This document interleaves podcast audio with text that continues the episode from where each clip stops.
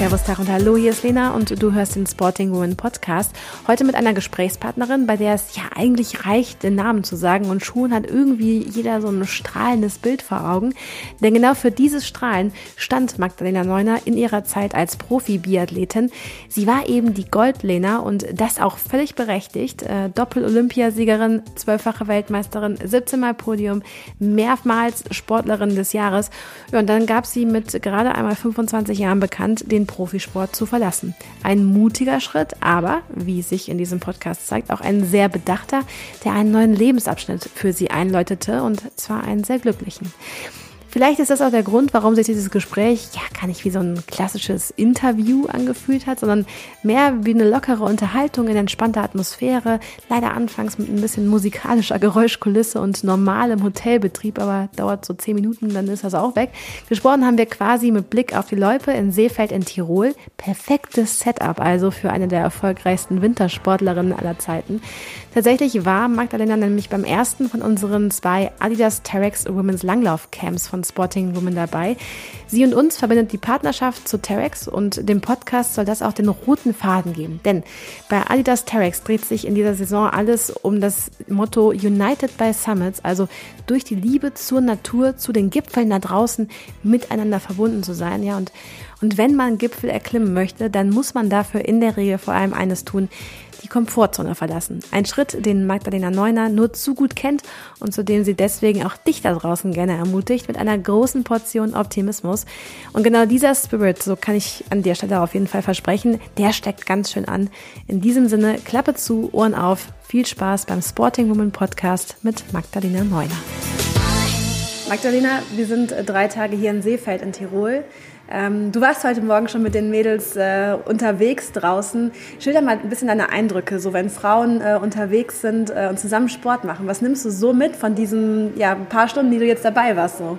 Ich nehme auf jeden Fall ganz viel positive Energie mit, das kann ich schon mal sagen. Und ich bin total begeistert von der Motivation, die alle Mädels hier hatten. Ähm, als ich gestern Abend so angekommen bin, war es für mich noch schwer, ähm, zu, so, äh, zu spüren, was sind eigentlich so die einzelnen ähm, Gründe, warum man hier ist, warum man sich hier anmeldet. Und ich habe gemerkt, dass alle total Lust auf Langlaufen haben, dass jeder sich so gefreut hat, ähm, Neues dazu zu lernen, Neues auszuprobieren. Wir haben ja auch viele Frauen, die noch nie auf Langlaufschienen gestanden sind und auch super mutig sind. Ich meine, es sind ja jetzt auch nicht unbedingt Frauen, die äh, Anfang 20 sind, sondern auch, ähm, sage ich mal, Frauen, äh, weiß ich nicht, über 50 die sagen, ich habe das noch nie gemacht, aber ich probiere das aus und das fand ich ähm, total spannend. Äh, viele Mütter, ähm, viele, die total im Berufsleben stehen oder auch einfach welche, die sowieso so Macherinnen, Frauen sind, die einfach gerne was Neues ausprobieren. Ähm, also ich habe für mich da total viel auch mitgenommen, weil ich gemerkt habe, auch, also ähm, man muss sich einfach trauen, man muss neugierig bleiben und einfach ähm, die Dinge tun.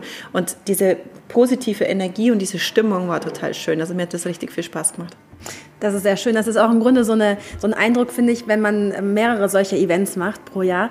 Dann geht man, deswegen habe ich das gestern Abend auch gesagt, man geht in die nächste Woche mit so einem ganz neuen Elan und einem ganz neuen Feeling irgendwie rein, weil ich es so schön finde, wenn Leute aufeinandertreffen, egal wo sie herkommen, völlig unterschiedliche Hintergründe und die eint aber diesen, diese Lust was gemeinsam zu erleben oder zu machen. Es ist nicht hier mega ambitioniert zu sein und irgendwie neue Bestzeiten aufzustellen, das ist es nicht, mhm. sondern einfach nur ähm, das gemeinsam aktiv sein.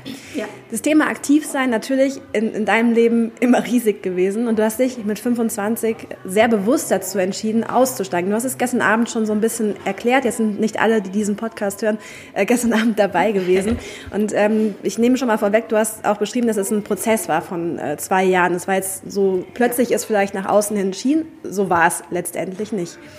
Wie blickst du heute so auf deine Zeit in diesem ganzen Zirkus, Biathlon, Profisport zurück? Boah, also ganz, ganz, ganz viel. Ähm, ich habe natürlich in diesen, ja, man muss sagen, 16 Jahren Leistungssport, sechs Jahre dann letztendlich Weltcup. Für viele war das eine kurze Zeit, aber für mich war das eine, ja, bis zu dem Zeitpunkt, wo ich dann 25 war, ja schon mehr als die Hälfte meines Lebens, die ich mit diesem Sport verbracht habe. Und ich habe unheimlich viel erlebt in dieser Zeit. Also ich habe viel gesehen, ich habe viele Länder bereist, ich habe unheimlich viele interessante Menschen kennengelernt, alle möglichen Nationen. Ich ähm, habe natürlich auch skurrile Erlebnisse gehabt. Ich hatte wunderschöne Erlebnisse, ich hatte Hochs, ich hatte Tiefs, ich hatte ähm, Natürlich auch Phasen, die für mich schwierig waren, aus denen ich aber, glaube ich, sehr stark hervorgegangen bin und aus denen ich, glaube ich, am allermeisten mitgenommen habe. Deswegen bin ich dafür auch sehr, sehr dankbar und ähm, ja, also dieser Leitspruch, den ich auf meiner eigenen Homepage stehen habe, der kommt nicht von ungefähr, der kommt irgendwie aus dieser ganzen Zeit, die ich da erlebt habe. Und ähm, ich habe einfach festgestellt, dass es wichtig ist, ins Leben zu vertrauen, darauf zu vertrauen, dass die Dinge immer irgendwie gut werden, irgendwann. Mm, dass es gut ist, optimistisch zu sein und in die Zukunft zu blicken und immer so das Glas halb voll und nicht halb leer zu sehen. Ich habe gelernt, sehr dankbar zu sein für alles, auch für die schwierigen Phasen, weil die mich immer weitergebracht haben. Auch für die Kleinigkeiten immer dankbar zu sein, jeden Tag. Ich sage immer so, Dankbarkeit ist irgendwo der wahre Schlüssel zum Glück. Wenn ich dankbar sein kann, morgens gesund aufzustehen, ähm, erfüllt einen das schon unheimlich und das ist für mich fast wie, wie Ritual geworden. Für mich ist es auch wichtig, humorvoll durchs Leben zu gehen, nicht alle Dinge immer zu ernst zu nehmen, einfach ähm, einfach auch mal über sich selbst lachen zu können und auch immer die Dinge in Relation zu sehen, wie wichtig sind sie tatsächlich? Sind sie wirklich so, dass sie, dass die Welt untergeht oder kann man vielleicht auch einfach mal drüber schmunzeln und sagen, ja, mei, es ist halt so. Es ist halt, manche Dinge sind auch menschlich und manches passiert halt einfach. Und ähm, ich bringe aber auch gern Menschen zum Lachen. Also ich, ich mag total gern auch humorvolle Menschen und ich glaube auch, dass ich, dass man mit mir lachen kann und entspannt sein kann. Und ähm, das sind alles so Dinge, die, die habe ich einfach aus diesen 16 Jahren Leistungssport für mich mitgenommen. Und im Großen und Ganzen, als Resümee kann ich sagen, war das eine wundervolle Zeit. Ja.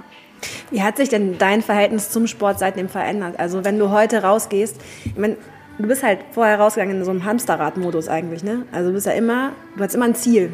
Und plötzlich hast du das Ziel nicht mehr. Und dann stelle ich es mir schon, es gibt ja auch diese, tatsächlich diesen Post-Olympia-Blues zum Beispiel, das ist mhm. kein, äh, kein Mythos, sondern es gibt es ja, wirklich. Das gibt es definitiv, den habe ich auch erlebt, ja. Genau, mhm. und das, äh, ich fand letztens erst einen sehr, sehr, sehr, sehr spannenden Podcast, äh, diesen Team Deutschland-Podcast mhm. gehört und hat äh, mhm.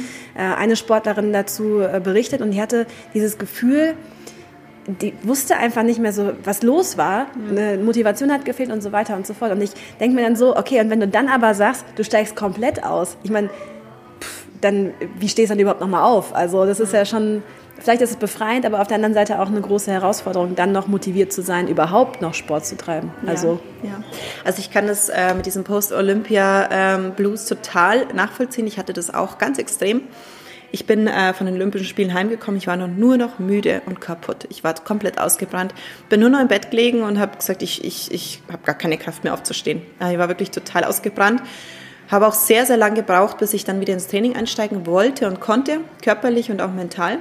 Und habe mir ab diesem Zeitpunkt, ab, ab glaube ich, dem Tag, als ich heimgekommen bin von den Olympischen Spielen, Gedanken darüber gemacht, wie geht es überhaupt sportlich weiter? Will ich überhaupt noch? Kann ich noch? Ähm, kann ich mich noch motivieren? Habe ich noch Ziele? Und ähm, das hat recht lang gedauert. Das war ein richtiger Prozess, den ich auch mit meinem Mentalcoach zusammen durchlebt habe, weil ich glaube ich ähm, sonst vielleicht gar nicht mehr eingestiegen wäre in den Sport. Ich hätte wahrscheinlich von heute auf morgen gesagt, das war's jetzt. Er hat mich aber mm, dazu motivieren können oder aus mir herauskitzeln können, so muss man eigentlich sagen, weil ein Mentalcoach nie derjenige ist, der sagt, das, das ist die richtige Entscheidung, sondern er versucht dir aufzuzeigen, was, was du wirklich willst. Und ich habe gemerkt, okay, Heimweltmeisterschaft 2012, das war zwei Jahre später nach den Olympischen Spielen, ist für mich definitiv noch ein sportliches Ziel. Ich habe mich aber auch ab dem Zeitpunkt mit meinem Karriereende beschäftigt. Und ich hatte in diesen zwei Jahren von den Olympischen Spielen bis zum Schluss so viel Spaß am Sport wie noch nie. Also ich, das hat mir so Spaß gemacht, vielleicht weil es auch so absehbar war, weil ich gewusst habe, ich mache das jetzt noch zwei Jahre so in der Form und dann ist Schluss damit. Ich habe das total genossen und dann habe ich aufgehört und Sport war für mich dann ähm, ein total wichtiger Teil des Lebens. Aber es war auch so entspannt und so schön. Und ich habe echt richtig, richtig viel Sport danach gemacht, weil es mir auch total viel Freude gemacht hat. Und ich, ich habe halt keinen Trainingsplan gehabt. Ich konnte einfach morgens sagen, ach, Wetter ist schön, jetzt gehe ich einfach Radl fahren. Und dann bin ich halt so lang gefahren, wie ich Lust hatte. Und bin zwischendurch nur eingekehrt und habe nur ein Cappuccino getrunken. Und das war einfach super schön. Also super schön. Und äh, mir geht es jetzt immer noch so, dass ich eine totale Leidenschaft zum Sport habe. Ich habe halt jetzt einfach mittlerweile drei Kinder. Und da ist einfach die Zeit für den Sport wenig geworden, sehr wenig geworden. Sport bedeutet für mich im Moment eher mit den Kindern rausgehen, mit den Kindern Skifahren gehen, den Kindern es auch beibringen, mit den Kindern es zu lernen. Das finde ich auch eine wichtige Herausforderung und auch, das finde ich wichtiger, als mich dann selbst zu verwirklichen, jetzt im Moment weil ich ähm, möchte, dass meine Kinder langlaufen können, dass sie gerne auf Ski stehen, dass sie schwimmen können, also so Dinge. Das ist sehr viel wert. Das ne? ist total, Total viel viel wert. wert und ich glaube, dass ich da auch viel mitgeben kann. Und ich weiß, dass meine Zeit auch wieder kommt, wo ich selber sportlich aktiv sein kann. Und mir tat es total gut, halt mit den Mädels lang zu laufen. Und ich habe gemerkt, dass ich nichts verlernt habe, Gott sei Dank. Und dass ich immer noch die gleiche Leidenschaft dafür habe. Und die, die wird auch nie weggehen. Auch wenn man vielleicht fünf, sechs, sieben Jahre weniger macht, ist es irgendwo im Herzen und im Inneren, ja. Aber du hast jetzt gerade das angesprochen mit dem Mentalcoaching, aber auch das Thema Post-Olympia-Blues. Ähm, wie nimmst du das wahr mit dieser Distanz, die du auch haben kannst heute? Viel mehr dazu, dass mittlerweile immer mehr ähm, SportlerInnen drüber sprechen auch. Ne? Also jetzt nicht nur, doch tatsächlich auch nicht nur in Anführungszeichen Frauen, sondern auch wirklich Männer dazu sagen, ey, Leute, das ist echt wichtig, dass wir das irgendwie mit reinnehmen. Das war zu der Zeit, muss man ja ehrlicherweise auch sagen, ein absolutes Tabuthema. Ich meine, Ja.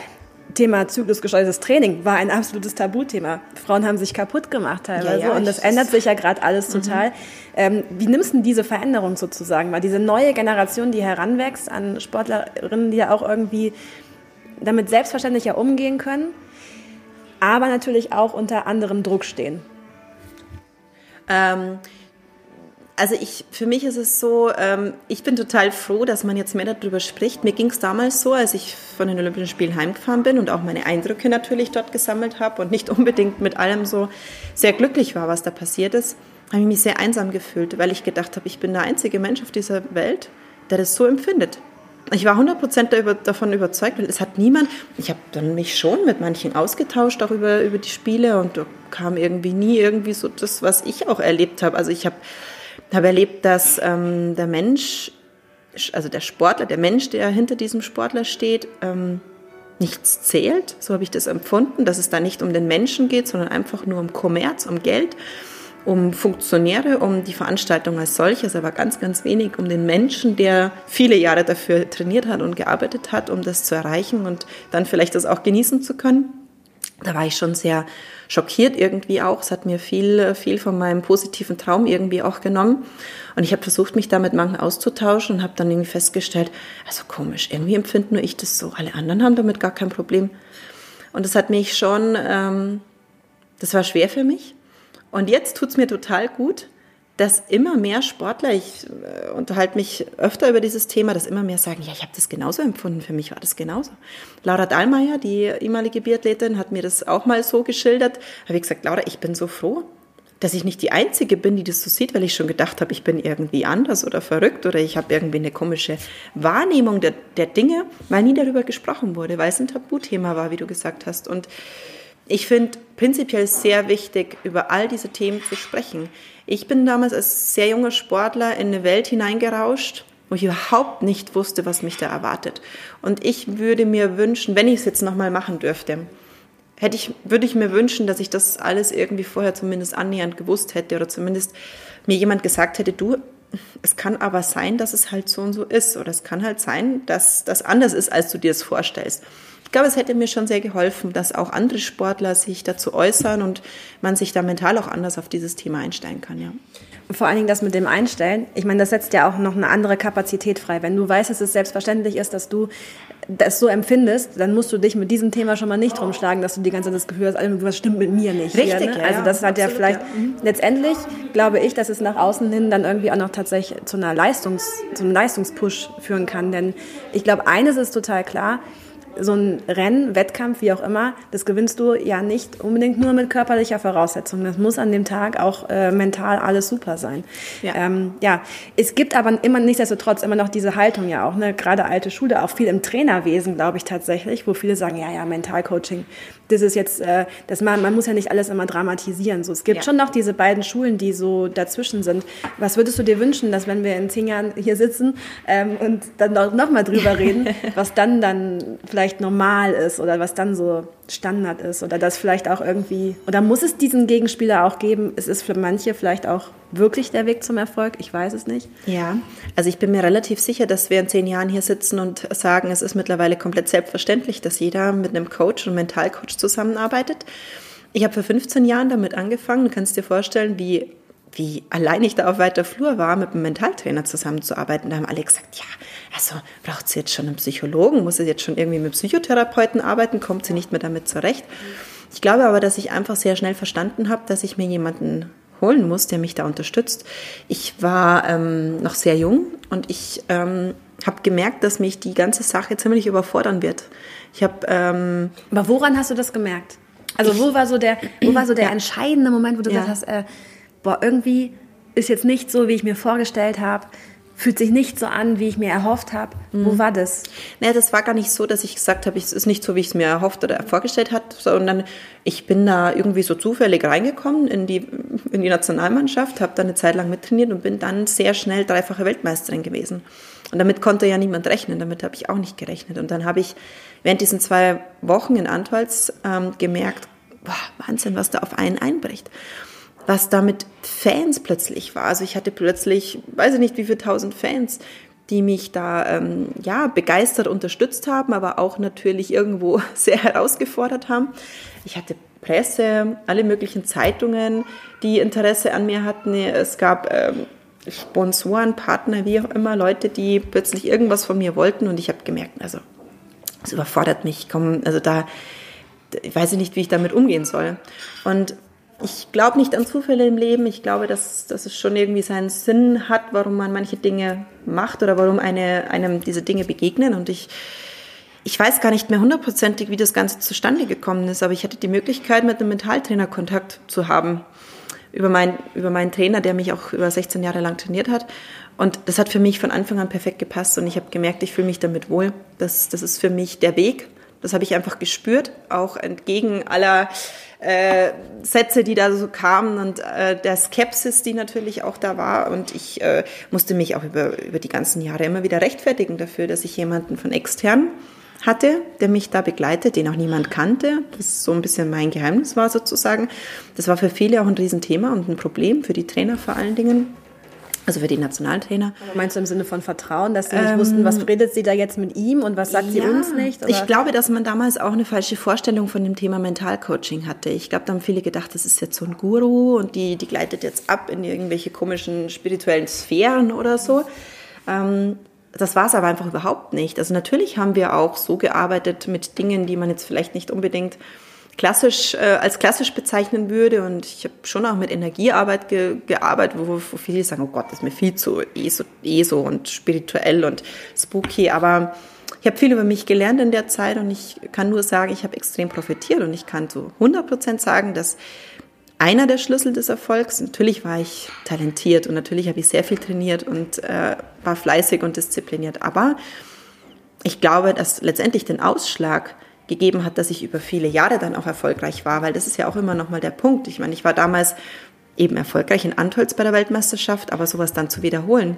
Gibt viele Sportler, die an diesem großen Erfolg auch erstmal sehr zu knappern haben und dann nicht mehr diesen ähm, Erfolg wiederholen können, weil sie einfach mit all den Dingen nicht mehr umgehen können. Und ich glaube, das habe ich zum richtigen Zeitpunkt erkannt und habe da sehr intensiv und sehr, sehr viel gearbeitet. Und ich arbeite jetzt noch mit ihm zusammen, weil ich der Überzeugung bin, dass für das ganze Leben es sehr wertvoll ist, wenn man irgendwie im Kopf einigermaßen sortiert ist und sich selbst kennenlernt und man, man findet immer wieder neue Dinge über sich heraus. Ich glaube, da kann man 20, 30, 40 Jahre äh, sich mit sich selbst beschäftigen und auch mit vielen Dingen herum. Es gibt immer wieder Neues und ich bin da so jemand, ich möchte mich immer gern weiterentwickeln. Das war ich immer schon.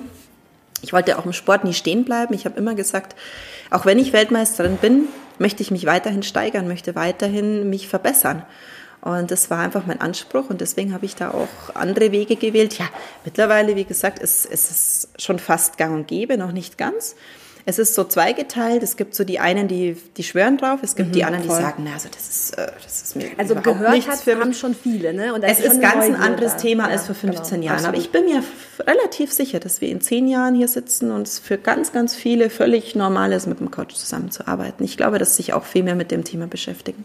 Ja sei zu hoffen, weil ähm, ich glaube, wie gesagt, es, es, kommt wirklich ja nicht von umson umsonst dieser Spruch, man gewinnt ein Rennen halt wirklich mit dem Kopf und nicht ja. unbedingt mit den Beinen oder ja. so. Also ähm, dann denke ich mir immer so, ja, und warum tut man dann nichts für den Kopf? Weil das ist ja jetzt kein, das ist ja eine Floskel, die kursiert jetzt nicht erst seit Mentalcoaching, sondern die ist ja mhm. schon immer allgegenwärtig. Und das ist aber ganz lustig, mhm. wenn du so überlegst, das ist Thema, also entweder man schwört total drauf oder man ist total skeptisch. Ja, es gibt so irgendwie keinen dazwischen. dazwischen es gibt eine Neugierde, mhm. glaube ich. Das gibt mhm. schon so, ach, was mhm. ist denn das und so. Mhm. Und ähm, selbst im Age-Grouper-Bereich, also wirklich im Hobby-Amateur-Bereich, mhm. selbst da ist das, ist, die, ist das sehr, die einen, die sagen 100 Pro und die anderen sagen so, ah, komm. Das ist gar nichts für mich. Genau. Ja. Also so, ja, ich glaube, ich persönlich glaube auch, dass es einen Unterschied machen kann. Ich bin davon hundertprozentig überzeugt, weil ich es aus eigener Erfahrung weiß. Weil ich erstens weiß, dass mich viele Dinge, mm, dass ich viele Dinge einfach nicht überstanden hätte, die halt zusätzlich zu dem ganzen Sport noch dazu kamen. Und weil ich gelernt habe, wie man so einen Wettkampf mental auch gut vorbereitet, weil ich da einfach ähm, Techniken an die Hand bekommen habe, wie visualisiere ich so einen Wettkampf perfekt, um den dann auch ähm, vom Kopf her gut durchzulaufen. Und Biathlon ist schon eine sehr schon eine Sportart, wo diese mentale Fähigkeit extrem gefordert ist, weil du halt am Skistand natürlich auch die Situation hast, dass da, weiß ich nicht, 30.000 Leute hinter dir stehen und die Kamera einen halben Meter von dir wegsteht und du aber komplett ruhig sein musst und deine Nerven total im Griff haben musst. Das ist mir nicht immer gelungen, aber gerade deswegen war es für mich wichtig, da jemanden zu haben und ähm, das hat mich extrem weitergebracht. Also das ist definitiv, ja. Ich fand es aber total auch spannend mit diesem, du hast das entschieden, dann hast du zwei Jahre im Grunde so voll, du, da hattest du es ja eigentlich für dich schon klar, diesen Weg. Und dann dachte ich so, wow, das ist ja wie einen Job kündigen, ja, so ein bisschen ja. vergleichbar jetzt wirklich. Ja. Äh, und dann, ich meine jetzt nicht, dass ich ständig irgendwelche Jobs gekündigt hätte, aber ich weiß, wenn man das, wenn man das gemacht hat, dann ist das eine ganz, ganz ekelhafte Phase, die dann kommt, weil du total durcheinander auch irgendwo bist. So, du bist so auf dem einen Absprung, du wirst auch vielleicht mutiger. Wie hast du das bitte geschafft? Wenn ich mir überlege, diese Kündigungsphase wäre so Kündigungsfrist zwei Jahre, ja, dann denke ich mir so, wie hat sie das gemacht? Dann, du bist ja wirklich auch on the top mhm. rausgegangen. Ja. So, also ja, ich kann verstehen, dass es motiviert, dass du sagst, okay, pass auf, äh, das ist so der Endpunkt ist ja. da und das hat dich nochmal gepusht. Aber ganz ehrlich, wenn ich doch weiß, ich bin dann vielleicht auch in einem Jahr raus, dann gehst du doch ganz, ganz anders an Aufgaben, an Sachen auch heran und das, was auch mal rückläufig sein kann, weil du sagst, I don't care, äh, was dann nach mir kommt sozusagen. Mhm. Also wie hast du das gehalten, diese enorme Spannung über zwei Jahre? Es war ja erst so, dass ich das äh, erstmal nur für mich so behalten hatte. Also ich hatte ja da, als ich das so für mich hm, zum ersten Mal gespürt oder ich will jetzt gar nicht sagen entschieden hatte, aber wo ich irgendwie schon innerlich gewusst habe, ich glaube, ich bin jetzt da so auf der Zielgeraden, ähm, war es natürlich auch verwirrend und was äh, am meisten Angst hat mir tatsächlich gemacht, das bekannt zu geben. Also diese Bekanntgabe, das Aufhören selber und so auch die Entscheidung, die, die habe ich, das habe ich dann schon irgendwann gespürt, dass es definitiv für mich richtig ist. Aber wie soll ich das den Leuten erklären? Also wie gehe ich zu meinem Chef sozusagen und erkläre ihm das? Und es ist ja dann nicht nur der Chef, also nicht nur der, meinetwegen Trainer, der das äh, dann mitkriegt, sondern die ganze Öffentlichkeit hängt damit dran. Lauter Leute, die dir dann den Rat geben. Ich wusste ja, dass die allermeisten kein Verständnis dafür haben werden und der Aufschrei riesengroß sein wird und alle sagen, bist du wahnsinnig, spinnst du, du kannst ja jetzt nicht einfach aufhören mit 25. Und mm, das war für mich auch ein Grund, warum ich im, gerade überlegen, im Dezember also bevor ich dann aufgehört habe, das waren vier Monate bis zu meinem Saison, äh, bis zu meinem Karriereende, äh, eine Pressekonferenz gegeben habe in Hochfilzner und meinen Rücktritt bekannt gegeben habe, weil ich gesagt habe, ich möchte nicht am letzten Wettkampf dann irgendwann ins Ziel laufen und sagen, so Leute, und übrigens, ich höre jetzt auf. Mhm. Weil ich wusste, das wäre so ein Schock für viele gewesen, das, das wollte ich einfach nicht. Und ich hatte das Gefühl, dass mich das total motiviert. Und da gab es ganz viele, die gesagt haben, du kannst doch das nicht vor der Saison machen, spinnst du, du setzt dich doch total unter Druck, wie kann man denn sowas machen? Und das ist vielleicht auch Typfrage, ne? gibt bestimmt auch genau, Sportler, die das, genau, das, das wirklich ein Problem Das haben. ist Typsache und ich hatte mich aber mental extrem gut auf diese Situation vorbereitet und ich wusste, dass das für mich genau so der richtige Weg ist. Und gut, wir haben dann alles in die Wege geleitet. Das war dann diese große Pressekonferenz im Dezember, wo ich das dann bekannt gegeben habe und das war, boah, also es war richtig schwierig, das wie du sagst, es war eine extrem äh, herausfordernde, verwirrende Zeit, weil ähm, du musst dich dann da vor die Presse stellen und erklären, warum und wieso. Ich habe mir da ganz so einen Text zurechtgelegt und mir da ewig Gedanken drüber gemacht, aber als dieser Tag rum war, dieser Pressekonferenztag, der mir so schwer im Magen lag, schon viele Wochen, war ich so erleichtert und so froh. Und da haben eben viele zu mir gesagt, oh, also ich würde das nicht vor, vor der Saison machen, du setzt dich doch unnötig unter Druck. Und am Tag nach dieser Pressekonferenz habe ich den Wettkampf gewonnen gleich. das war für mich einfach so ein Fingerzeig und habe äh, allen Skeptikern, allen, die mir vorher gesagt haben, das wäre nicht die richtige Entscheidung, das vor der Saison zu machen, gezeigt, ich komme damit super zurecht und für mich ist es befreiend und ich habe mich so befreit gefühlt und ich hatte vier Monate, die so schön waren. Ich habe das so genossen. Es war wie eine Riesenparty. Das war, als hätten wir die Fans und ich, klar, die Fans waren total schockiert. Äh, völlig klar. Also ich habe ganz, ganz oft die Sätze gehört, Lena, das kannst du nicht machen, du kannst jetzt nicht aufhören, bist du wahnsinnig. Aber die Leute haben es irgendwie akzeptiert und verstanden, dass es da auch keinen Weg zurück für mich gibt. Ich glaube, das habe ich deutlich, äh, deutlich gemacht. Und es war wie eine große Abschiedsparty, vier Monate lang. Und ich würde es wieder ganz genauso machen. Es ist Typsache. Für mich war es beflügelnd, für mich war es befreiend. Ich hatte wahnsinnig viel Spaß. Mir hat der Sport noch nie so viel Spaß gemacht wie in diesem letzten Jahr. Aber ich kenne ganz, ganz, ganz viele Sportler, die es ganz anders gemacht haben, die gesagt haben, na, ich habe das bis zum Schluss für mich behalten und für mich war das Wichtigste, da noch so fokussiert zu bleiben und so. Und ich bin da ein anderer Typ. Ich habe mich da frei gemacht, habe es für mich gemacht, habe es für die Fans gemacht und das war das Schönste. Ja, dass ich im Weltcup hatte, muss ich schon so sagen, ja. Jetzt haben wir so viel über die Vergangenheit gesprochen. Ja. Lass uns mal ähm, einmal kurz über die äh, Gegenwart sprechen. Und ähm, wir haben uns tatsächlich von ganz am Anfang, ich glaube, wann war das denn jetzt? Im November, Dezember mhm. war schon, wo wir genau. uns kurz äh, in München mhm. gesehen hatten beim äh, Terex, Terex Thursday. Super ja. Wort. Schwieriges ähm, Wort, ja. genau.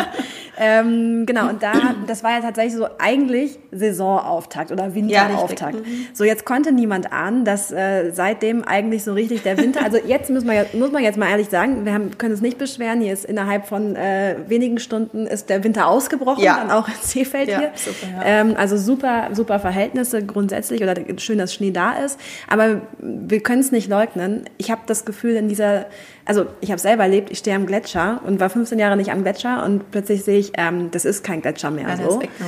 Der ist weg und ähm, ja, wie, wie blickst du jetzt so da auf dieses Ganze, was den Zug, die Zukunft des Wintersports angeht. Ich muss auch sagen, ich sehe es teilweise sehr skeptisch auch, was, was man für Bilder dieses Jahr bekommen hat, äh, von irgendwie präparierten Pisten und so. Ist das ein mhm. Thema, das dich auch in irgendeiner Weise umtreibt, wo du sagst so, wow, da müssen wir irgendwie neue Konzepte. Mhm. Ähm, es, also ich ja. weiß, es ist ein schwieriges Thema, mhm. weil Nachhaltigkeit ist immer so, ja, ja. immer sehr, sehr ernst, aber mhm. ich, mich würde es einfach interessieren, weil mhm. das ist ja auch nicht der Wintersport, den du gewohnt bist sozusagen ja. oder wofür, wofür, du sozusagen damals getrainiert hast, so ein bisschen. Ich glaube, es wäre jetzt übertrieben zu sagen, es treibt mich total um. Aber es ist was, was ich ähm, wahrnehme, was ich sehe. Ich meine, ich bin jetzt natürlich nicht so direkt betroffen, weil ich jetzt kein Profisportler mehr bin und nicht davon, also ich bin nicht angewiesen darauf, dass jetzt irgendwie im Dezember der Schnee kommt und ich äh, bin jetzt auch kein Riesenfan davon für uns Hobbyläufer, da riesengroße Kunstschneepisten anzulegen. Das finde ich auch nicht nachhaltig. Also so sehe ich den Wintersport liebe, muss man halt irgendwo auch sehen, steht das im Verhältnis, ist das wirklich gut? Und natürlich gehe ich gern langlaufen, aber wenn halt kein Schnee da ist, dann ist es halt so. Und da muss man wieder sagen, früher gab es ja auch mal Phasen, wo halt kein Schnee da war, da ist man halt dann auch nicht langlaufen gegangen. Ich finde es jetzt kein Weltuntergang.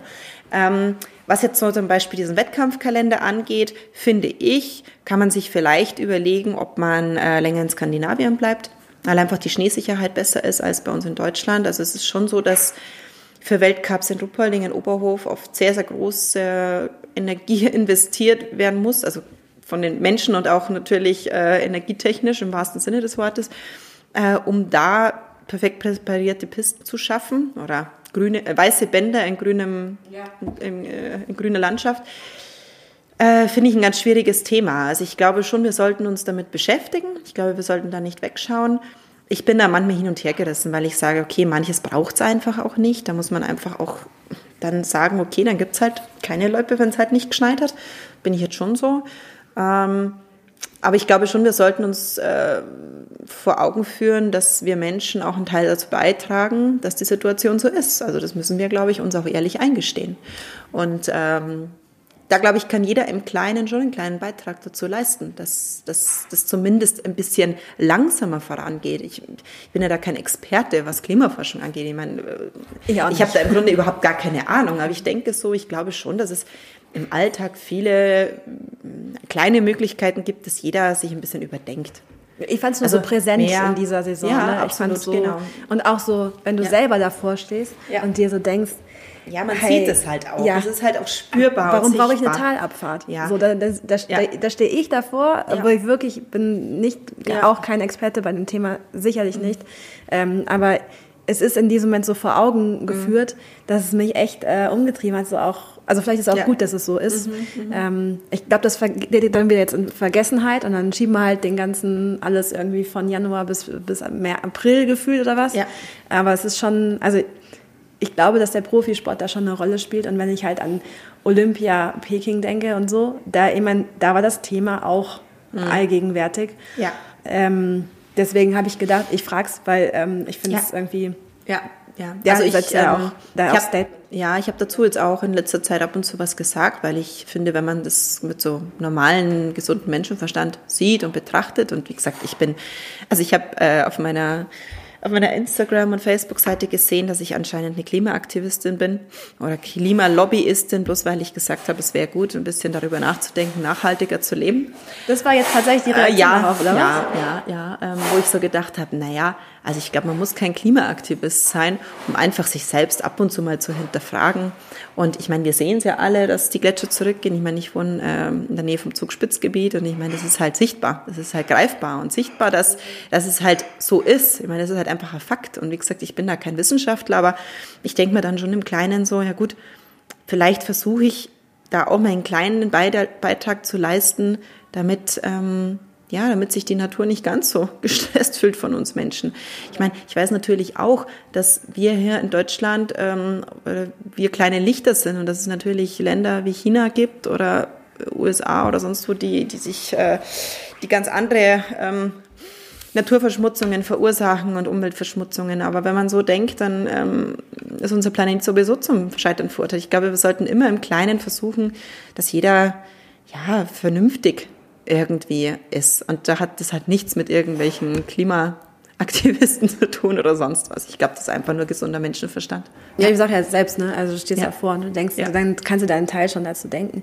Ähm, ja, und wenn man ähm, früher wirklich jeden Tag getrieben war und äh, irgendwie seine Ziele verfolgt hat, wann hast du dich zuletzt selber überrascht? Äh, Gab es da so einen Moment oder sowas, wo du sagst, boah, das hätte ich jetzt von mir selber gar nicht mehr gedacht, weil ich denke so bei, bei sportlichen, da musst du dich ja letztendlich mhm. immer selber ein bisschen überraschen, auch an, an Grenzen gehen, wo du dachtest, dass es eine Grenze ist und dann ist es gar keine. Und ich könnte mir vorstellen, oder wie gesagt, kein Profisportler, mhm. aber ich kann mir vorstellen, wenn man das nicht mehr hat, ähm, dann fehlt auch einem auch so dieses sich selbst herausfordern und sich selbst neu erleben. Ähm, wann hast du das zuletzt äh, gespürt. Vielleicht auch in einem ganz anderen Kontext, gar nicht Sport. Vielleicht auch, äh, keine Ahnung, im Mama-Alltag. Ähm, das weiß ich auch nur zu gut. Da haben mich auch schon ein paar Mal selbst ja. überrascht. Aber ähm, ja, wie siehst du ja. das so? Es ist so, ich glaube, man muss schnell verstehen als ehemaliger Profisportler, dass das normale Leben eine andere Intensität hat. Als Profisportler hat man mm, ein sehr intensives Erfolgserlebnis, aber auch sehr intensive Erlebnisse, was Niedersch Niederlagen und Rückschläge angeht. Mm, also ich, ich bin oft abends mit meinen drei Kids, ähm, ja, äh, da erlebe ich so wahnsinnig viel. Ich glaube, alle, die Kinder haben, die wissen, was, was es bedeutet, welche Herausforderungen man auch jeden Tag so äh, meistern muss. Ich meine, ob das Schule ist oder ein ganz kleines Kind oder wie auch immer. Ich glaube, ich versuche immer mein Bestes zu geben. Und es ist aber ja nicht wie im Sport, wo man am Ende auf dem Podest steht und eine Goldmedaille umgehängt bekommt, oder? Können wir mal drüber reden? Dass Können wir mal drüber reden? Also das ist ja das Mama-Sein ist ja ganz anders. Und ich denke aber schon oft so, ich reflektiere relativ viel und äh, ähm, bin aber auch kritisch mit mir. Und äh, zu mir hat dann jemand gesagt, ähm, als Mama hat man immer das Gefühl, nicht, es nicht gut genug zu machen oder dem Ganzen nicht gerecht zu werden oder auch nicht jedem einzelnen Kind gerecht zu werden. Und ich glaube, allein sich zu reflektieren und immer wieder die Dinge auch zu hinterfragen und auch ähm, sich damit zu beschäftigen, wie kann ich das, wie kann ich das gut machen? Wie kann ich, kann ich meinen Kindern eine gute Kindheit bieten, Sicherheit, Schutz, ähm, vertrautes Umfeld, ähm, positives Miteinander. Ich glaube, das ist schon ein Riesenerfolg und das muss man sich immer wieder bewusst machen. Aber es ist natürlich ganz anders. Du wirst nicht dafür ausgezeichnet. Sagt dir keiner am Abend. Und ich glaube, das ist ganz wichtig, dass wir, wir Mütter uns das auch immer mal wieder bewusst machen. Wir machen das schon gut. Wir wir stecken ganz schön viel Kraft und Energie und ganz schön viel von uns da rein. Und das finde ich eine extreme Herausforderung. Ich bin aber schon so, dass ich mich natürlich nicht nur über die Familie und die Kinder und auch nicht nur über den Sport, den ich mal gemacht habe, definiere und so neugierig bin und eigentlich immer denke, ach, das würde ich eigentlich mal noch machen wollen und ah, das wird auch mal eine tolle Herausforderung. Und ich habe mir für 2023 so vorgenommen, so ein paar hm, Ziele wieder zu erreichen und so auch über meine Grenzen hinauszugehen und die Komfortzone zu verlassen und habe ein Fernstudium begonnen. Ich möchte jetzt nicht so ähm, detailliert erzählen, um was es da geht, weil ich das eigentlich so für mich mache. Das hat jetzt gar keinen so einen Hintergrund, dass ich sage, ich möchte das beruflich machen, aber es hat mich jetzt einfach herausgefordert, mal wieder so über den Tellerrand hinauszuschauen. Und das überrascht mich zum Beispiel, wie gut das irgendwie auch klappt und wie gut ich das auch mache. Ich habe da ja natürlich auch wieder den Anspruch des Sportlers, dass ich denke, ich muss da immer eine Eins schreiben. Das hat bis jetzt auch immer geklappt, aber da überrasche ich mich immer wieder selbst, wenn ich dann so denke, oh Gott, ich weiß gar nicht, wie ich das auch zeitlich schaffen soll. Naja, und plötzlich klappt es dann doch irgendwie. Und da bin ich dann auch stolz auf mich und bin dann auch immer irgendwie happy, wenn ich dann wieder eine der Prüfungen gemacht habe und sage, ja, also irgendwie habe ich es doch hinbekommen. Und habe mich auch für, für den Herbst, für so ein Wochenende angemeldet, für so ein Seminar, ähm, wo ich einfach so denke, es ist ganz wichtig, auch selbst äh, so ein bisschen an sich zu denken als Mama. Und das äh, ist für mich auch eine Herausforderung, also mich wieder auch herauszunehmen aus dem Thema Familie und mich als eigenständige Person mm, zu sehen. Und ich glaube, das können viele Mütter total gut nachvollziehen, dass es gar nicht so einfach ist, sich da immer wieder auch so rauszuziehen, zu sagen, nein, ich muss auch mal wieder an mich denken. Das ist, da sind auch viele Erfolgserlebnisse immer mal wieder so zu verspüren. Aber ich, also ich kann es total nachvollziehen. Ich habe, äh, ich muss aber dazu sagen, dass es wahrscheinlich jetzt auch ich habe mal vor zwei Jahren tatsächlich so eine Ausbildung zum Fitnesstrainerin mhm. angefangen. Ich habe diese Ausbildung bisher noch nicht beendet, weil ich nämlich keine gebe ich jetzt auch zu. Aber ich muss sagen, ist sich hinsetzen mhm. und lernen. Zu dem Zeitpunkt war ich noch in einem ganz, ganz anderen beruflichen Kontext. Ähm, und da hatte ich ganz, ganz andere Themen den ganzen Tag. Und sich hinsetzen und lernen, das war wie so ein neuer Input. Und genau. auch dieses, plötzlich ist man wieder so wiss- und lernbegierig. Ja, du hast genau. das Gefühl, ja. ich habe Bock auf was. Mhm. Und das kannst du auch genauso eins zu eins übertragen. Ja. Warum fängt man keine Ahnung, mit, äh, mit 30 an auf Triathlon zu stehen. Ja. So, here I am, ne? So, warum? Genau. Keine Ahnung, warum. Weiß ja. ich nicht, was das war. Ja. Warum entscheidet man mit 33, man möchte jetzt Mountainbiken lernen? Ja, sowas kommt so, einfach. Ja, aber das, das kann man gar nicht wichtig. steuern. Ja. Das ist ich, total wichtig. Ich empfinde es genauso wie du. Also, ich finde diesen Input, dieses Mal wieder für den Kopf was tun, was ganz anderes zu denken, Voll. das finde ich total gut. Natürlich muss man sich ein Stück weit überwinden oder? Sich dann hinzusetzen. Ja, aber das macht ja auch aus. Ja, das so. finde ich total toll, wenn man es dann macht und man sitzt da und es ist fertig, so nach einer Stunde oder zwei, denke ich, wow, jetzt bin ich irgendwie schon stolz auf mich, dass ich das jetzt einfach auch so durchziehe. Ja. Und du hast ein neues Thema, du ja. hast neue Gedanken vielleicht auch mal ja. gefasst, auch Dis Distanz auch zu Alltagsgedanken mhm. bekommen. Genau, richtig. Und äh, deswegen kann ich kann dafür auch nur werben. Äh, vielleicht macht ihr es besser als ich und äh, beendet das Ganze dann auch ordentlich. Aber gut, ist ja noch nicht, ich könnte es immer noch jederzeit beenden. Ich habe auch, glaube ich, erst so ungefähr ah, knapp 20 Prozent meines Studiums geschafft. Also das ist noch ein, ein Studium habe ich schon mal, ist schon mal abgehakt. Das, ist, ja. das habe ich schon mal geschafft. Aber diese, eigentlich ist es eine einfache Sache, aber dann irgendwie fünf andere Inputs wieder gehabt und dann habe ich es nicht mhm. zu Ende geführt. Das war so ja. wie so ein berufsbegleitendes Ding nochmal. Ja. Ähm, ja, vielleicht sollte ich mir das auch mal wieder aufschreiben. ähm, ja, hätte, sollte, könnte, dürfte. Ja. Wie immer. Ähm, ja, also jetzt haben wir auch wiederum über das Thema Überraschen und Komfortzone verlassen gesprochen. Ähm, was, wovon träumst du noch?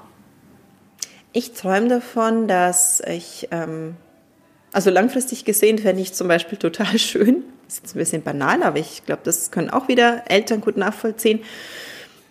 Wenn meine Kinder mal irgendwann groß sind und ich, ähm, weiß ich nicht, 50, Mitte 50 bin, dass meine Kinder immer noch gerne zu mir kommen, dass ich es geschafft habe, dass meine Kinder immer gerne noch heimkommen, dass ich immer noch Ansprechpartner für meine Kinder bin, dass wir es geschafft haben, als Familie zu wachsen und alle meine Kinder hoffentlich irgendwie wohlbehütet aus ja, irgendwie ausschwärmen in die Welt und was machen, wo, worauf sie richtig Lust haben, wo sie richtig Freude haben, wo sie auch ihr Talent finden das sehe ich schon auch für mich so als Zukunftsziel, dass ich das als Mama irgendwie schaffe, meine Kinder gut zu entlassen, sozusagen in die Eigenständigkeit. Mm, und aber auch, ich, also ich glaube fest daran, dass jetzt nicht das schon war bei mir. Also, dass ich jetzt nämlich nicht ähm, hinsetze und sage, okay, ich bin jetzt vom Beruf Magdalena Neuner, ich bin vor äh, mal überlegen, zwölf Jahren Weltmeister, äh, Olympiasiegerin geworden und war zwölfmal Weltmeisterin und das war's jetzt. Das, ich habe ja schon was erreicht und gut Das glaube ich von mir nicht. Ich glaube, dass ich jemand bin, der immer wieder neue Dinge ausprobiert. Ich merke schon, dass es sehr schwierig ist, wieder so eine Leidenschaft für etwas, also für etwas zu entwickeln, wie ich es damals beim Sport hatte. Da war ich mir immer hundertprozentig sicher, dass es genau mein Ding ist und dass es mein Traumberuf ist. Da bin ich schon noch so auf der Suche. Ähm, ich habe noch nicht das gefunden, wo ich jetzt wirklich sage, ja, also das ist jetzt meine neue Bestimmung und meine neue Passion. Und deswegen bin ich halt neugierig. Aber ich glaube, es ist auch nicht die Zeit jetzt dafür, weil ich bin jetzt halt auch Mama. Ich habe einen ganz kleinen mit eineinhalb und das ist auch meine Aufgabe momentan. Das liebe ich auch. Und ich bin sehr froh, dass ich noch ähm, viele Partner habe, mit denen ich zusammenarbeite, mit denen ich zum Beispiel hier die Möglichkeit habe, bei so einem coolen Camp dabei zu sein. Das ist für mich alles totale Inspiration für Dinge, die vielleicht irgendwann kommen. Ich fahre immer heim und denke mir, wow, also ich habe einfach wieder viel mitgenommen. Und irgendwann wird sich das als Puzzle zusammensetzen und ich werde da sitzen und sagen, jetzt weiß ich, was ich mache. Und ähm, die Zeit ist aber jetzt im Moment nicht reif dafür. Und ich bin aber hundertprozentig davon überzeugt, dass es kommt und bin, also ich hoffe, das klingt jetzt nicht überheblich, aber ich bin recht, recht überzeugt davon, dass ich damit auch wieder erfolgreich sein werde. Weil alles, was man mit Leidenschaft tut, wofür man total brennt, das wird man auch gut machen. Und lieber nimmt man sich die Zeit herauszufinden, was es ist und dann durchzustarten. Und da bin ich mir ziemlich sicher, dass es kommt. Und ob das mit 40 kommt, mit Mitte 40, mit 50, das ist egal. Also ich habe hier ähm, Frauen kennengelernt. Ich habe eine, die ich schon mal getroffen habe, hier wieder getroffen nach acht Jahren. Und die hat mir erzählt, was sie in der Zwischenzeit so gemacht hat und aufgebaut hat. Da habe ich so gedacht, man kann immer was Neues anfangen. Man, kann, man hat immer die Möglichkeit, sich neu zu erfinden und Dinge zu machen. Man muss halt mutig sein, man muss sich trauen und man muss davon überzeugt sein und dafür brennen. Und wenn man das irgendwie hat und spürt, also da bin ich mir ganz sicher, da ist alles möglich. Ähm, bist du heute glücklicher als damals oder bist du anders glücklich? Anders glücklich. Ich habe mich schon als sehr glücklich empfunden damals. Weil du warst so eine ähm, Stra du warst halt ja. eine, die Strahle ja. Magdalena, das ja. ist ja einfach so gewesen. Gell? Ich muss aber auch sagen, dass ich, ich war sehr, ich war sehr glücklich und auch sehr zufrieden, aber ich hatte sehr viel öfter Phasen, wo es mir richtig schlecht ging, wo ich richtig, richtig tief unten war weil das einfach der Sport so mit sich bringt. Das ist, das ist nur, das habe ich vorhin gesagt, die Intensitäten sind extrem. Du hast sehr hohe Intensität im Positiven, du hast aber auch eine ganz krasse Intensität in, in den äh, schlechten Zeiten. Ne? Und ähm, dadurch, dass ja auch die Aufmerksamkeit des, des Öffentlichen oder der, der Öffentlichkeit so da war, hat mich das oft nur so ähm, nochmal so mehr runtergedrückt, weil ich so gedacht, gedacht habe, die sitzen alle so auf mir und, und ähm, ziehen mich noch weiter mit runter. Und ähm, ich habe jetzt das Gefühl, ich kann viel mehr mein eigenes Leben leben. Und äh, ja, als Mama mit den Kindern habe ich so viele Glücksmomente jeden Tag. Die sind nicht so intensiv wie ein Olympiasieg. Also klar, die Geburt von den Kindern natürlich ist ja, also ist ja keine ist Frage. Ja und das ist ja, also ich, das, das, kann man im Sport überhaupt nicht vergleichen, weil was Besseres gibt's ja gar nicht. Aber ich finde, ich habe jeden Tag total viele Glücksmomente und natürlich haben wir auch Streit oder einfach mit Schule oder wie auch immer mit irgendwelchen Dingen, die halt mal nicht so gut laufen, das ist da. Aber da sitze ich jetzt nicht drei Tage auf der Couch und heul. Da bist halt mal kurz irgendwie ein bisschen deprimiert oder hast halt irgendwie so die Phase, wo du denkst, das hätte man jetzt irgendwie anders machen können. Aber ähm, ich insgesamt fühle ich mich jetzt viel glücklicher und habe auch das Gefühl, dass ich sehr angekommener bin. Damals war ich ähm, noch nicht ganz so in meiner Mitte, wie ich es jetzt bin. Und ich glaube, umso älter ich werde, so empfinde ich das, umso mehr komme ich bei mir an.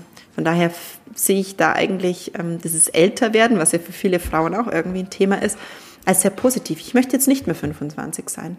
Ich auch nicht. Ich bin froh, dass ich äh, 36 werde jetzt dann und all das weiß und alles gelernt habe, was ich gelernt habe. Also ich möchte nicht mehr 18, 25 sein. Ich glaube, dass diese Reife, die man auch so mental und innerlich hat, ist schon schön. Und ich glaube, äh, so jetzt auch im, im, in den Gesprächen mit anderen Menschen ähm, spürt man das auch, dass ich immer mehr bei mir ankomme. Ja. Dann habe ich noch tatsächlich die Frage, weil du es jetzt gerade eben gesagt hast, so, es gab Phasen, da ging es dir echt schlecht, aber nach außen warst du eben halt immer mhm. die Strahle, Magdalena. Wenn du heute, äh, weiß gar nicht, ob du es machst, aber wenn du heute Bilder siehst, wo du weißt, es ging mir eigentlich echt dreckig, ja. was, also mit welchem Gefühl hältst du diese Bilder in der Hand oder guckst du dir mhm. an oder keine Ahnung, oder stolperst halt drüber, weil irgendjemand irgendwo mhm. äh, was postet, keine ja, Ahnung. Ja. Also ich sehe ja immer wieder auch Bilder zum Beispiel, ähm, in welchen, gibt ja Filmbeiträge oder so, die dann immer noch ab und zu mal laufen. Und da denke ich zum Beispiel an die Weltmeisterschaft in Rupperling zurück. Und das war für ganz viele einfach so ein Event, wo sie gesagt haben, wow, also die, die Magdalena feiert da ihre Abschiedstournee und das ist ja total super. Ich war da ja auch erfolgreich, bin ja Weltmeisterin geworden. Aber das waren für mich extrem herausfordernde Wochen, weil ich ähm, so ein paar Baustellen hatte im Hintergrund, die einfach niemand gesehen hat und niemand gewusst hat und ich trotzdem versucht habe, irgendwie das positiv zu machen. Ich hatte, ähm, habe am Anfang dieser Weltmeisterschaft eine Morddrohung erhalten beziehungsweise ich gar nicht direkt, aber es wurde eine, es wurde im Hotel angerufen und äh, eben gesagt, dass man mich äh, irgendwie da eliminieren möchte. Und ähm, ich habe mich immer die ganzen Tage schon gewundert, warum wir so viel zivile Polizei haben. Aber ich habe gedacht, okay, also Heimweltmeisterschaft, Sicherheitsvorkehrungen sind halt so groß. Und dann bin ich joggen gegangen und habe ich einen riesen Anschiss gekriegt, warum ich alleine joggen gehe. Und ich gesagt, ja, äh, keine Ahnung, war ja noch nie ein Problem, dass ich alleine joggen gegangen bin. Und dann wurde mir eben gesagt, dass es eben diese Morddrohung gegen mich gab. Und das hat für mich schon viel verändert. dass ich konnte natürlich nicht entspannt und, und völlig äh, gelassen ins Stadion gehen, weil ich irgendwie jeden Moment das Gefühl hatte, es könnte ja was passieren. Und das sieht man natürlich ja nicht. Ich habe auch nicht darüber gesprochen.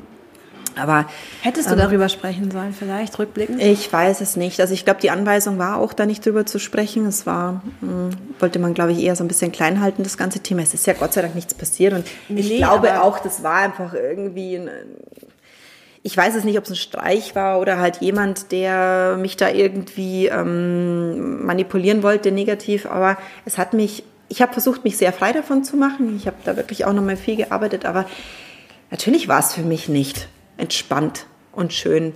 Wenn ich jetzt die Bilder sehe, sieht man schon eine strahlende Magdalena, die im, im, Ziel steht und ihre Goldmedaille feiert. Aber im Hintergrund habe ich natürlich immer dieses Wissen auch, dass ich da absolut nicht entspannt war.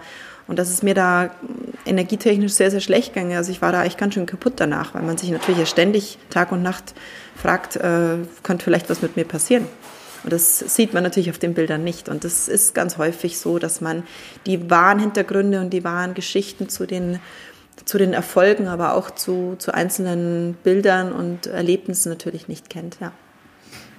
Ja, umso, deswegen dachte ich, äh, ja. stelle ich die Frage tatsächlich, weil ich, ich kenne es von mir selber. Es gibt, also jeder, das kann, kennt, glaube ich, jeder. Ja, klar, natürlich. Ja, so ist ja im, im, im normalen so, Leben immer so. Total. Dass, dass man nicht immer weiß, wie es einem im Inneren geht. Ja. Im NLP, ist ja auch okay, das ist ja auch, ja. das ist ja auch ein Schutzraum. Ne? Und man muss es ja auch nicht immer, wie du schon sagst, du weißt ja nicht, was dahinter steckt, nein, gesteckt nein. hat. Ich dachte jetzt nur, weil wir ganz am Anfang über Offenheit gesprochen haben mhm. und auch darüber gesprochen haben, dass man auch solche Dinge ansprechen sollte. Ich weiß gar nicht, ich weiß nicht, ob sowas heute immer noch passiert. Ich weiß nicht, wie sich das auch verändert hat durch diese selbstgewählte Öffentlichkeit, die mhm. Profisportler Wobei ich selbstgewählt auch, muss man Vorsicht behandeln, wahrscheinlich, weil man, es wird auch erwartet, dass sie eine selbstgewählte mhm. Öffentlichkeit genießen, äh, dass sie Social Media betreiben und so weiter und so fort. Ist halt Stimmt, so ja. mhm. nicht, also so selbstgewählt ist es jetzt auch nicht. Man kann gehört halt einfach dazu, ja. ja. Das ist ja dann, das ist ein sportlicher Wert, mhm. ja, mittlerweile auch. Das darf, da, ne, du musst Haltung zeigen, du musst mhm. irgendwie da präsent sein. Wenn du nicht mehr präsent bist, dann sagt der Partner, nee. Das, Damit äh, verdienst du halt dein Geld auch mittlerweile. Ja, das absolut. war jetzt bei uns noch nicht ganz so. Da war halt einfach äh, diese, ja, da war es tatsächlich noch die Printwerbung, die da irgendwo halt gezählt hat. Und ich fand das aber auch schön. Ich bin jetzt kein sehr großer Fan von Social Media. Ich, ich mache es nicht gern. Ich, ähm, ich habe auch ganz ehrlich ein Problem damit, das sage ich jetzt auch ganz offen mit diesen ständigen Kommentaren. Also ich frage mich immer, wem gibt, also Seit wann haben wir eigentlich den Menschen das Recht gegeben, über alles irgendeinen Kommentar loszulassen? Das finde ich einfach irgendwie so absurd. Also ich, ich komme damit nicht zurecht. Vielleicht bin ich, ich da. Ich tue es auch nicht. Das ist also nämlich ich, der Punkt. Ich kommentiere gar, fast ich, gar äh, nichts. Ne? Ich, da frage ich mich immer, wem habe ich eigentlich die Erlaubnis gegeben, über mich ständig da irgendwelche Kommentare loszulassen? Ich meine, ich darf mich ja gar nicht beschweren, weil das auf meiner Homepage und auf meinen Social Media Kanälen alles völlig human ist. Ich mache aber auch ganz, ganz, ganz, ganz, ganz wenig. Ähm, aber da denke ich oft, ich habe niemanden eingeladen dazu, seinen Senf für mich da irgendwie im Internet loszulassen. Und da fand ich es früher vielleicht irgendwie schon schöner. Da gab es einfach diese analogen Geschichten noch, wie halt eine Zeitung und ähm, eine Printwerbung und Fernsehwerbung. Und das fand ich irgendwie für mich greifbarer. Also ich kann mich damit jetzt nicht so identifizieren mit Social Media. Ähm, ich mache es ein bisschen, weil ich auch weiß, dass es da draußen schon viele Fans gibt, die einfach auch gerne einen Teil ein bisschen mitkriegen wollen von dem, was ich noch so mache. Und das möchte ich auch bedienen. Das Schwierige ist einfach nur, dass man halt alles hat. Man hat die Menschen, die, äh, das ist auch der Großteil, die sich total freuen, wenn man so ein bisschen was von sich zeigt. Aber es gibt auch die Menschen, egal was du machst, egal was du schreibst oder welches Foto du hochlädst und wenn es noch so banal und unwichtig ist, haben die irgendeinen negativen Text dazu zu schreiben. Damit muss man auch zurechtkommen und da denke ich immer so, also will ich mir das antun, ganz ehrlich? Also das finde ich schon irgendwo so selbst gewählt, weil ich, also äh, nein, vielleicht nicht, weil man natürlich die Verpflichtung hat, ja. Ich jetzt, ich kann es jetzt nur von mir selbst sagen, ich möchte es eigentlich in meinem Leben nicht, dass ich ständig mich damit auseinandersetzen muss, was andere über mich denken, weil mir das einfach auch nicht wichtig ist. Sag ich ganz und das Schlimmste ja. ist ja auch so ein so ein negativer Kommentar. Da können 35.000 ja, halt positive halt, und ja, Likes der, und Herzchen und so sein. Klar, der wiegt schwerer. Und der die anderen negativ. überliest man, ja, weil wir so gestrickt sind. Das ist auch so ein, äh, so ein Menschending. Die negativen Dinge, die hängen sich rein wie Nummer was und die positiven, die überspringen wir einfach und vergessen wir einfach. Und ähm, von daher, das muss man so ein bisschen abwägen für sich, wie gut man damit zurechtkommt. Es gibt viele Menschen, die gehen da wirklich kaputt daran und das ist, äh, finde ich, eine sehr bedenkliche Entwicklung und habe da auch so ein bisschen Sorge, auch was meine Kinder da später mit diesem Thema mal machen und wie gut die damit umgehen können, ja. Aber zweischneidiges Schwert, weil du, du, du hast ja immer die, die du inspirierst, wo genau, du halt diesen richtig, positiven was man ja auch Effekt möchte. Hast, genau. Ja. Mhm. Und wo, ich meine, das hat auch immer was mit Nutzungsverhalten zu tun. Ich mache das, nutze das nur, wenn mir danach ist, was mhm. Schönes zu sehen. So. Mhm das kann man natürlich auch verzerrte Realitätsdarstellung ja, oder Wahrnehmung geben irgendwie. Ja, es, ja. Aber ich, ich mache das nicht, um böse Sachen zu sehen, sondern nee, um mich nein. positiv in irgendeiner Weise mhm. zu motivieren oder wie auch immer. Ähm, und nicht, aber ja, I feel you, das ist, das ist noch viel krasser. Also, ähm, ja, naja. Naja. Ähm, Langes Thema. Es ist ja ein riesiges Thema. Ähm. Genau, aber apropos riesiges Thema, wir haben jetzt schon 50 Minuten geredet. Oh ja, echt, wirklich? Wirklich, ja, es sind schon 50 Minuten. Und ähm, ja, deswegen tatsächlich Abschlussfrage. Wir benutzen bei Sporting Women einen Hashtag, der heißt Stronger. Und mhm. ähm, der ist auch, es ist manchmal ein bisschen schwierig, ihn auszusprechen, aber ich finde immer diese, das sinnbildlich ist es so, deine Stärke steckt in dir so ein bisschen, mhm. so, ne? Was ist deine größte Stärke? Du hast am Anfang schon viel über Optimismus gesprochen. Ich glaube, das ist jetzt im Laufe des Gesprächs auch immer wieder rausgekommen, dass du sehr, sehr optimistisch bist. Ähm, ist das eine Stärke oder gibt es noch vielleicht was ganz anderes? Ich glaube, dass meine Stärke ist, dass ich sehr wertschätzend mit den Dingen umgehe. Das ist eine schöne und Stärke. dass ich sehr dankbar bin für alles. Und das sehe ich schon als Stärke. Weil es gibt so Menschen, die permanent unzufrieden sind und permanent irgendwo immer das Haar in der Suppe finden. Und äh, da bin ich immer total, ähm, wo ich einfach denke, es ist schon eine eigene Entscheidung, mit welcher Einstellung ich so ins Leben gehe. Und ich würde jetzt von mir sagen, dass es meine größte Stärke ist, sehr wertschätzend mit Menschen umzugehen, mit ähm, Dingen, mit Tieren, mit allem, was uns umgibt, mit, mit Erlebnissen, mit allen positiven Dingen, die ich so erlebe und sehr dankbar bin für meine Familie, für mein Zuhause, für all die schönen Dinge, die ich bisher in meinem Leben gehabt habe und für, auch für das Leben, was ich jetzt führen kann. Und wenn man sich das ganz oft bewusst macht, dann äh, empfindet man ganz großes Glück und das, ähm, glaube ich, kann ich gut. Das habe ich gut gelernt über die letzten Jahre, dass ich da ähm, sehr dankbar bin, ja. Eine schöne Stärke. Ja, mehr Dankbarkeit. Ich finde, ja. das ist auch so dieses, es ist nicht selbstverständlich, dass wir hier sind, das habe ich gestern genau, auch, auch schon gesagt, Absolut, und aktiv ja. sein können. Ja, und ähm, gesund sind und ja. das überhaupt machen dürfen. Dass, dass wir uns da draußen irgendwie bewegen genau, können. Genau, richtig. Das ist nicht selbstverständlich. Genau, und das muss man sich schon immer bewusst machen, weil man kann natürlich immer irgendwo was finden, was nicht perfekt ist, oder? Das gibt es immer. Also es, aber wenn man sich versucht, immer auf die positiven Dinge zu zu äh, konzentrieren, dann sieht man auch die positiven Dinge immer mehr. das heißt ja nicht, dass du blauäugig durch die Gegend läufst. Nein, nein, ne? definitiv das nicht. Das hat so mit dem nichts zu tun. Genau. Aber es geht einfach darum, ähm, seinen Blick vielleicht manchmal, den Blickwinkel zu verändern und schon auch sich immer mal wieder zu hinterfragen, ähm, ob das alles so selbstverständlich ist. Ich meine, wie gesagt, Gesundheit. Ich, wir haben uns die letzten zwei Jahre viel damit beschäftigt, ähm, mit diesem ganzen Thema. Ich, ich mich eigentlich schon äh, viel länger, weil als Sportler ist Gesundheit und dein Körper dein höchstes Gut. Aber für, für die meisten Menschen ist es jetzt erst so präsent geworden und wir können auch wirklich dankbar sein, wenn wir morgens gesund aufstehen alles bewegen können, äh, gesund äh, den, den Alltag äh, durchleben, uns, wie gesagt, rausgehen können, langlaufen können, das ist doch schon viel wert. Und natürlich ist es ganz normal, dass im Leben immer wieder auch äh, Rückschläge kommen, dass es schwere Zeiten gibt. Und da ähm, habe ich so ein, so ein Urvertrauen mir irgendwie auch, mache ich mir immer bewusst. Und so ein Mantra fast schon oder so ein Satz, dass ich sage, es wird immer gut. Es wird immer irgendwann gut. Und auch wenn es lang dauert, wird es irgendwie im Leben gut. Und das sage ich mir immer wieder und das bringt mich auch manchmal über so über die schwierigen Phasen, ja. Dann sage ich dir jetzt vielen Dank für deine Zeit, für Sehr diese gerne. Äh, 52 wirklich schönen Minuten. Ähm, ja, und äh, hoffe, dass du jetzt dieses Feeling, was wir jetzt vorhin ganz am Anfang besprochen haben, Ja. dass es äh, dann sofort äh, auch genauso einsetzt und du diese Ja. positive Vibes, die hier Ja. auch so überall rumwabern den ganzen. Tag, auch so ein bisschen mitnimmst. Vielen Dank. Definitiv. Vielen Dank. Danke.